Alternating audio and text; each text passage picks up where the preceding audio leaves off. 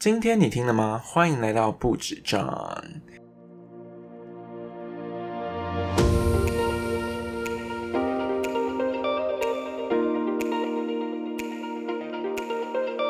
大家好，又见面喽。那本周呢是四月的最后一周，这个礼拜的一开始，我的身体就是有点微恙，所以我本来这个礼拜呢是有点想要就是暂停录一集的。不过呢，就是想到我等一下要分享的这个展览呢，就是我最近去看了一个展览，然后这个展览呢其实它只有两个礼拜的展期，所以我觉得还是要赶快打起精神，然后赶快介绍给大家知道。那上一个礼拜呢，我去看了一个。展览，那这个展览呢是二零二一年的台湾文博会，这个展览还蛮值得推荐的。原因其实有几个，一个就是我觉得它是一个每一年呢，就是很难得，就是可以展现出台湾呃有关文创博览的一些，不管是台湾的设计力也好，或者是文创的实力，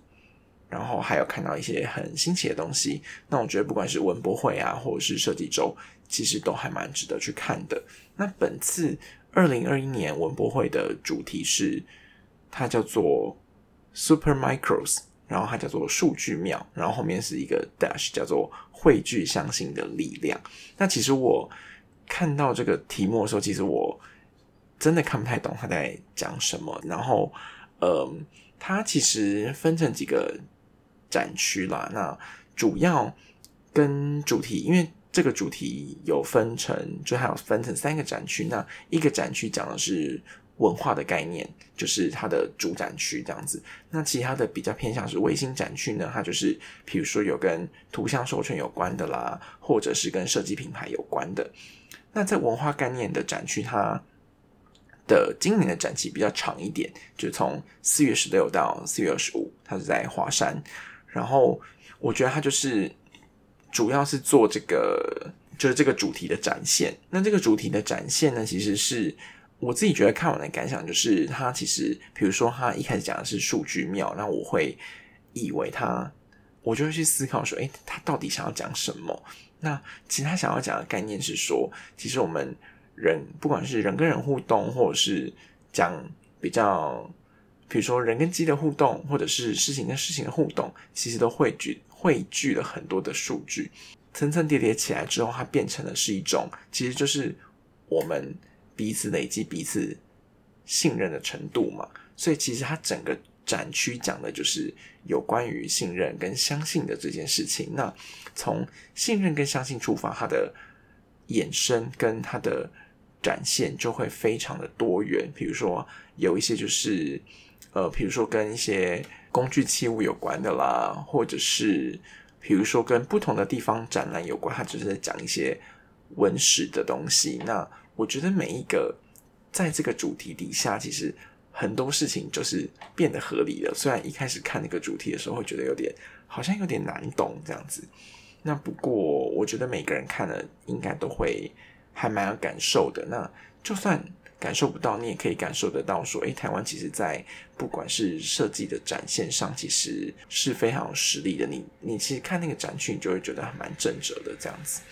那文博会呢，是台湾一年一度大型的文化展会。那它近年来其实发展成，我刚刚讲说有三个展区嘛，那其实是印象中好像是这几年才发展成一个固定的形式，它就是。都是以比如说文化创、文化概念，还有图像授权跟设计品牌三种为主这样子。那其实它一开始我自己的理解是，它一开始因为过去这几年，其实台湾其实想要推，就是跟全世界做交流、文创上的交流，所以呢，其实这样子由国家所主办，然后找设计团队来协办的这种大型活动，它其实就是想要作为国内外。文化跟创意的交流平台，这两年因为疫情的关系，所以其实外国的卖家不一定能进驻这样子。但我觉得他在展现，不管是台湾的设计力，然后跟防疫的实力，我觉得台湾其实做的在这一点上其实做的非常的好。那我这次呢，因为是上个礼拜逛的，所以呢，我就是只有目前的展区就是只有文化概念的展区，也是也就是在。华山的展区，那这次的馆呢，就是包含了一开始 follow 这个主题的数据庙这个主题的主题馆跟地方馆。那这次参展的地方馆有嘉义馆跟花莲馆。那这两个地方馆呢，就是分别用他们各自的呃这个城市的想要传达的概念，然后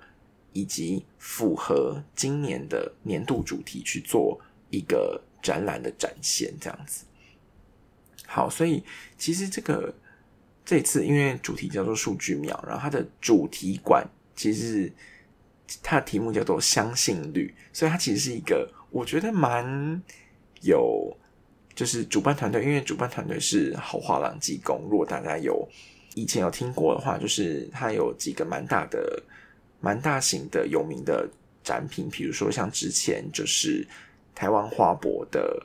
的一个大型的装置，那个就是他们的作品。那其实这一次的主场馆，就是其实也蛮有那种，我觉得是一种很虚实交错，然后很动态的，然后把一些很。日常生活的流程，用一个很虚拟跟互动的方式来做展现，所以他，我从他官网上面截取了一他的介绍，他说主题馆叫做相信率，然后它是一个虚实沉浸的动态展览，解析台湾习以为常的生活流程，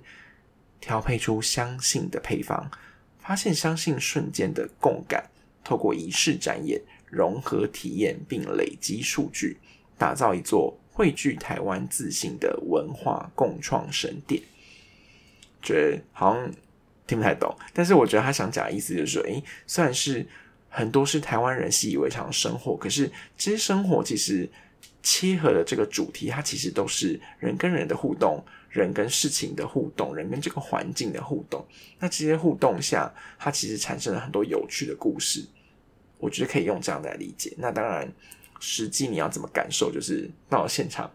就可以感受了。那另外除了主题馆之外呢，就是它还有分别有其他的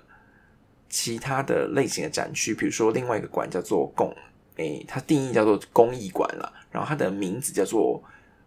唯物集会。那唯物集会的唯是微小的微，然后物体的物这样子。那它里面的，我觉得那个策展人就蛮有趣的，就是他把唯物这个概念呢，去做了我印象中是六个不同的谐音字的展现，就是不同的唯物。那不同唯物呢，它就是用这件这个主题来讲故事，在讲台湾的工艺的演进这件事情。所以不管是从全世界，从过去，呃，我们台湾人是怎么利用就是工艺的发展，那在不同时间怎么做展现，然后搭配着。台湾的当时的人事、实地、物、环境啊等等，到底演变演进是怎么样演进的？然后现在发展成什么样子？这样，然后跟未来我们可能面对什么样子的难题，该怎么样去面对？那相信就是大家如果去那个展区，就更能体会了。然后另外就是地方展呢，就是以就是这次参展的刚提到的是嘉义馆跟花莲馆，然后还用一个很有趣的。的概念做串联，因为刚好嘉义县跟花莲县都有北回归线通过嘛，所以它这个总馆呢叫做北回朝圣路这样。然后其实两个地方馆就是分别用这个概念串起来，所以它一开始的这两个地方馆的一些导比较 intro 导论的地方，它其实就是在讲说台湾的环境啦、地理环境跟人跟精神。怎么样去做一些做一些产业形貌跟风土民情的导论这样子？那到嘉义县馆呢？一开始它的名字叫做赵启公，就是台语的教提纲，所以他讲的就是比较跟匠人精神。比如说，他讲说讲嘉义人的故事，怎么，比如说嘉义的人怎么刻苦耐劳，然后他们的民俗技艺是怎么样传承下去的。那花莲县馆，我就其实就蛮推荐，因为它进去，它的名字叫做“据说考古队”，就是顾名思义，就是进去里面做探险，所以它整个馆就布置的很，一进去就是很多石子路啊，跟荒野蔓草这样子，然后映入眼帘的呢，就是两个很大型的艺术装置，这样子就是看起来很像是船板，但是你仔细想了一下，它又很像是就是板块的挤压跟堆叠。然后花东的这个地形就是由于由于板块挤压所形成的，所以在这样挤压下才出现了华东纵谷这样子。所以其实你可以感受到那个寓意。那在这两个环绕这两个大型装置的四周呢，它其实就是呃一用一系列的插画跟故事，还有声音，还有地理环境去讲花莲的故事。所以可以看到它。墙上就是有很多不一样的在地的山海神话，那这些神话其实每一部很像是当地的耆老啊或部落的长老他们流传下来的故事，然后这些故事呢就搭配这些插画还有声音，我觉得是还蛮特别的体验啦。我自己就是还蛮喜欢花莲馆这个馆，因为我觉得它不管是所有的听觉、视觉、触觉，它其实都有。给你很强烈的感受，而且那些神话故事真的很吸引我，这样子。然后另外除了呃刚刚介绍这些场馆之外，它还有一些比较是有趣的 cross 跟合作，比如说它里面有一个场馆，就是它的名字叫做爱的合作社，然后就是找了很多嗯在地的，不管是食材或者是食谱，然后跟不同餐厅跟不同餐厅之间的 cross 酒跟食物的 cross，然后。创造出他讲的是爱的火花这样子，所以他其实就是透过一个互动游戏，让在场的人可以做这些食物啊，跟味觉、跟视觉、跟听觉的体验这样子。讲完了这些，天啊，我们讲了十几分钟，很厉害。反正文化诶，就是主场馆这个场场馆呢，就是它分别会有两个两周这样子，所以就是有机会的话，我觉得还蛮值得推荐去看的。那在下周呢，就是会有。就是我现在的本周啦，所以其实它就是剩等等到我这个录音上架之后，它可能其实就剩几天的时间这样子，那就要赶快把握时间。那如果有兴趣，对于譬如说图像 IP 授权跟譬如说像设计品牌有兴趣的朋友，其实也可以到其他的展区去看一下。OK，那本周的新鲜事呢，就介绍到这边。好，介绍完文博会，那来。接下来呢，来说说今天的主题。那今天的主题呢，是我在应该是几个月前吧，念了一本书，然后我觉得这本书呢，就是还蛮值得推荐给大家知道的。虽然这本书应该是去年就已经已经发行了，然后这本书呢叫做《别输在只知道努力》，然后它的副标叫做“呃，任职三星、Line、阿里巴巴顶尖公司”。九零后外商副总教你打破年薪天花板，这一句应该是编辑家的啦。就是 我觉得一开始看到这种标题，就是还蛮吸人眼球的。就是会想说，哎，到底葫芦里卖的什么膏药？这样子，我就很想要去一探究竟。那这本书的作者呢是许权。那其实我之前就呃有应该印象中有听过他的故事，这样子，我就觉得他非常的。可能年纪差不多，但是他可能在比如说职业上的思考啊，跟事业上的成就，就是蛮了不起的。那他的书呢，我觉得在读起来其实也非常的顺，然后里面有很多所谓的干货这样子。好，所以我觉得还蛮值得推荐给大家的。然后，呃，来我来介绍一下他的背景好了。然后他是。许权呢？作者许权，他是一九九零年生，然后他曾经任职于 Samsung，然后 Line、雪豹科技、阿里巴巴，然后后来工作呢都是常驻于印尼、跟印度还有泰国，就是东南亚等地这样子。然后他在二十八岁的时候，年薪突破了七百万台币，所以呢，他在二十九岁的时候担任东南亚最大电商平台。Lazada 的副总，然后他在除了工作之余呢，他也是台湾一个最大的互联网从业者社群叫做 Exchange 的创办人，然后他也有做，比如说在《原件》杂志有专栏这样子，就是他的介绍。但其实听到这些抬头之后，其实就还蛮吸引人的这样子，所以让我来介绍一下这本书的内容。那其实我读完这本书之后，我先做一个小摘要好了。我的感想是，我觉得这么成功的人，其实我就是会有点喜欢，想要看他的书的原因，就是因为他其实就是用故事来，有点像是自传式的设计。但因为他这本书除除了自传式的书写之外呢，他其实给了你很多职业上可以参考的方法。那他。他的职业的发展，从一开始比较偏向是行销以及业务发展这样子，所以他其实整本书，他其实就教你说，诶，如果你今天是，比如说你透过你分析你自己的职业，然后你发现说你其实蛮适合做，比如说像是业务开发这一类的工作的话，那这本书就还蛮值得做参考的。那如果不是的话，其实前半段其实也有蛮多。他针对他自己的，比如说，他有讲过他自己的几份工作，跟他身边朋友的一些案例，所以他有做的一些，比如说像是一些，呃，有关分析自己职癌，或比如说怎么撰写履历啦，或怎么跟跟怎么看待工作这件事情这样子，所以，呃，可能不同族群的人他都有有照顾到这样子，所以其实，在书的内容，我其实。一开始他就就讲了一些小故事，比如说他一开始的时候，他大学毕业，然后印象中他也不是本科系的的学生，但是呢，他因为就刚好误打误撞第一份工作就是在 Samsung 这样子。那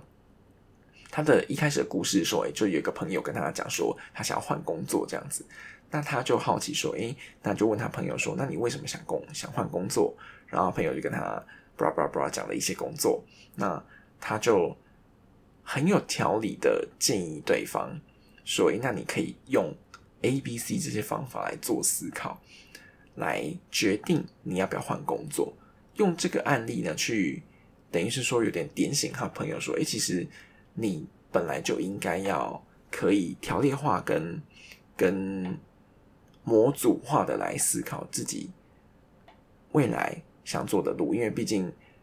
直爱就是短短的数十年，那它其实占你人生蛮大一个部分的。所以，不管是人生也要做规划，职业也要做规划，那只是我们用很有工具、很有条理的方式来做思考，这样子。所以，比如说他一开始就介绍了一个方法，叫做，比如说，假设你今天想要换工作，思考一个工作的时候，其实你会用的这个方法叫做价值排序表，你会把你所有的。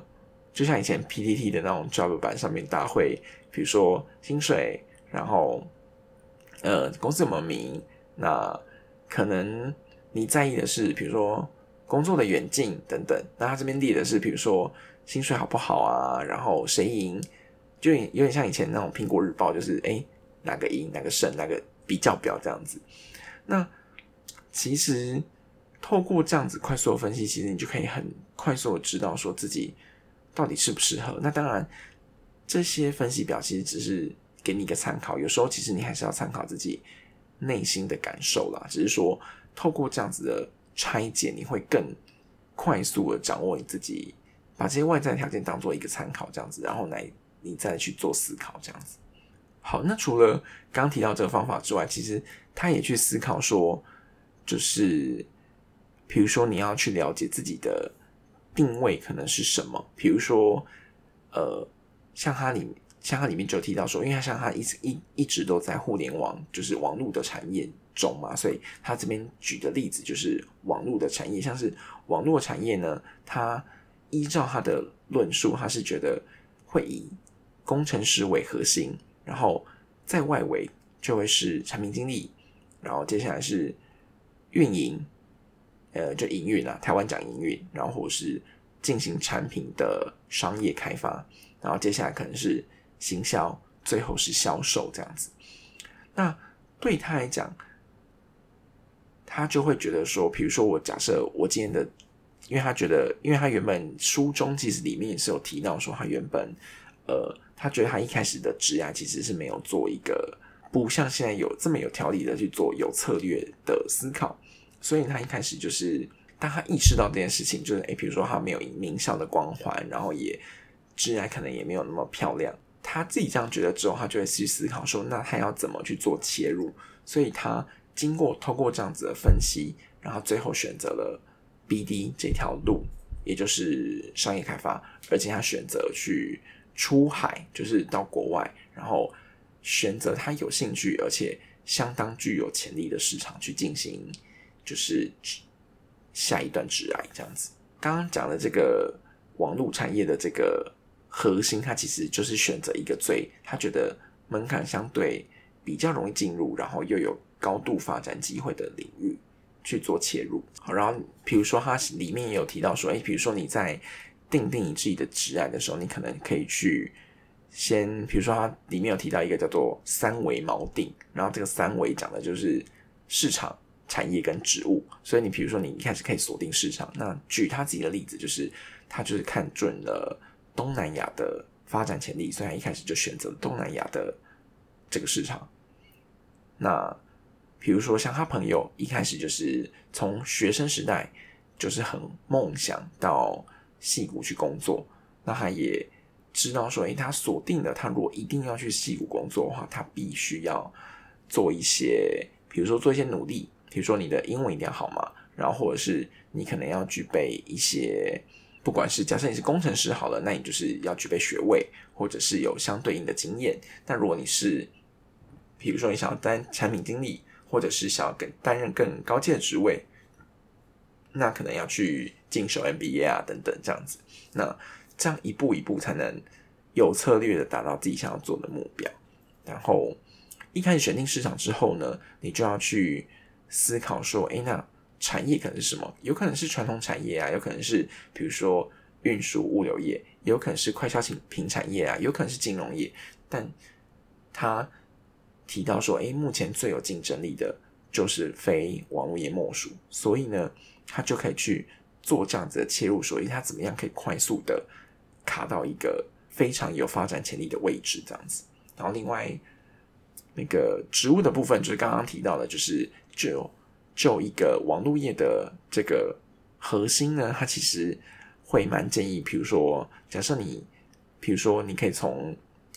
BD 做切入，那 BD 就是所谓那就是商务开发嘛，那用这个来做切入的话，其实是其实相对门槛较低，然后发展潜力也比较高，这样子，这是他的论述。这样，OK，然后另外，我觉得其实整本书念完，它其实也有。提了很多，不管是刚刚的分析的方法，以及比如说你今天如果在进行你的，比如说你在写履历的时候，可能要，比如说以三为单位，你要自己去先做自己的职业上的所有工作经验的累积跟剖析，然后你要把它整理成亮点，然后你就可以用它里面有提到一个方法叫做三的三次方，所以呢，你就是要一开始要先提出三个范畴，那这三个范畴里面呢？分别有哪三件事情？那这三件事情分别有什么样子的困境？跟怎么解？跟达到什么效益？那这些去发展下去的话，其实你就会很可以很快速的去 catch 到说你的每一个你的 CV 要怎么写啊？然后你要怎么做面试上面的准备？那其实我觉得他提的这些方法其实都蛮好，而且我觉得是。相对很好去 catch 的，因为比如说像我们之前可能会看过很多，不管是职业的文章，或者是工作的跟工作应征有关的这种文章啊或书籍，其实它有的哦，我自己觉得可能有的很难吸收，但是相较之下呢，就是他提的这些方法，我觉得都蛮容易懂的。所以我觉得其实这本书念完。中间他在讲方法了，那其实它里面也有一个章节是在讲说，它有点像是以前那种，呃，不知道大家有没有看过刘墉的书，就是我不是教你诈的这个系列，所以它其实中间有一段就是有一点像这个，比如说他就举他朋友的例子，比如说你要怎么样运用你自己本身的，不管是外在的实力，呃，外在的条件跟。实力跟可能要搭配一些技巧，然后让你的职业可以快速的的往上这样子。那当然，他提这个实力是你要怎么去懂得去 promote 你自己、欣赏你自己等等。那我觉得这些方法其实浏览过之后，我觉得他其实我自己觉得蛮有收获的，因为我自己以前看事情可能不会是只用这个角度看，那我现在知道说，诶，我其实有时候可能我做了很多事情，那我在做事情的当下，如果我可以更纵观全局，然后呃纵观全局，那我可能就是用二八法则嘛，就是我用二十 percent 的。努力去完成八十 percent 的事情，那就可以满足八十 percent 的人。这样子用这种概念去思考，我觉得它其实对你的工作也蛮有帮助的。OK，好，那它其实书分了几块，那刚刚提到的工具跟一些其他朋友的故事，然后另外最后一个部分就是在讲他出海到了海外的这个过程。那这过程其实一定是很艰辛嘛？比如说他为什么会选择？商务开发的这个领域，那他是如何在每一段职涯中去做自我的突破，然后跟自我的精进，跟他怎么样去 leverage，就是很多不同的资源，让自己的实力可以更强大。那我觉得工作不外乎，但就是看每个人的对这对工作的定义是什么呢？那相对他，他里面有提到一个重点，就是哎，为什么他？会这么执着于职业上的成功跟发展，是因为他跟他老婆就是有一个共识，就是他希望可以在比如说几十岁的时候可以存到多少钱。但这个存到多少钱，不是说很呃，他的解释说不是只是为了钱而已，而是他们想要获得一种生活，就是选择的自由，就是不需要为钱烦恼的自由。那如果是你是用这个层次去解释的话，那我其实我就有 get 到，就是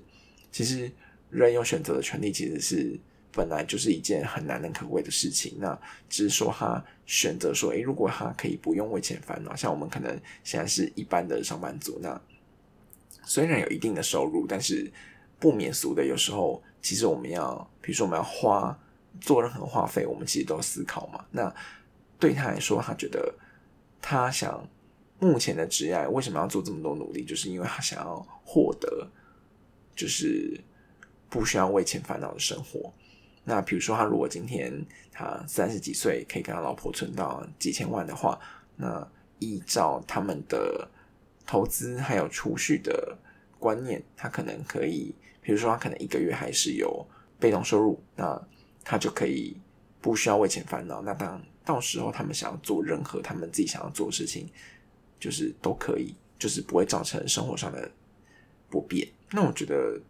这论点就还蛮打动我的，就是诶，我觉得这本书看完其实蛮有感触的，然后也会促使我自己说，哎，我是不是要做多一点这样子的思考？因为一直以来，我自己觉得我对工作的，应该说我对工作的内容我比较在意，就是如果这件事情如果可以带带给我很大的成就感啊，或者是。会让我觉得工作是持续有挑战性的话，那我就会觉得就很满足了。这样子，那的确以前可能真的不会想那么多，因为就想说，哎，大家现在可能台湾的薪资水准，就其实大家都在一个，就我可能是在比如说 average 以上，那我自己就觉得很满足。但是透过这本书的看过这本书之后，才知道原来哇，原来。有很多人的思维是跟我们不太一样的，那他突破了我很多的对于天花板的想象，就跟他书名讲的，就是他要教我打破不只是年薪的天花板，我觉得是思维的天花板。那我觉得这本书还蛮值得推荐。假设你在职涯呀有点小小迷惘，或者是假设你是新鲜人，那你对自己的职涯就是还不是很确定的时候，你可以透过这样子。的书籍去让你先打开那个视野，那你又打开视野之后，你就可以有更多动力去做下一步的主动搜寻。那你主动搜寻才可以，你就可以很积极的去达成你想要的目标嘛。好，那今天的介绍呢就到这边喽。那希望大家会喜欢。那我的节目呢，就是都在比如说像 Apple Podcast、Spotify、KBox，还有。各大的平台呢，其实都有上架。那如果喜欢的话呢，就可以推荐给你在对目前对于挚爱有点迷惘的朋友们。好，那我们今天节目到这边，拜拜。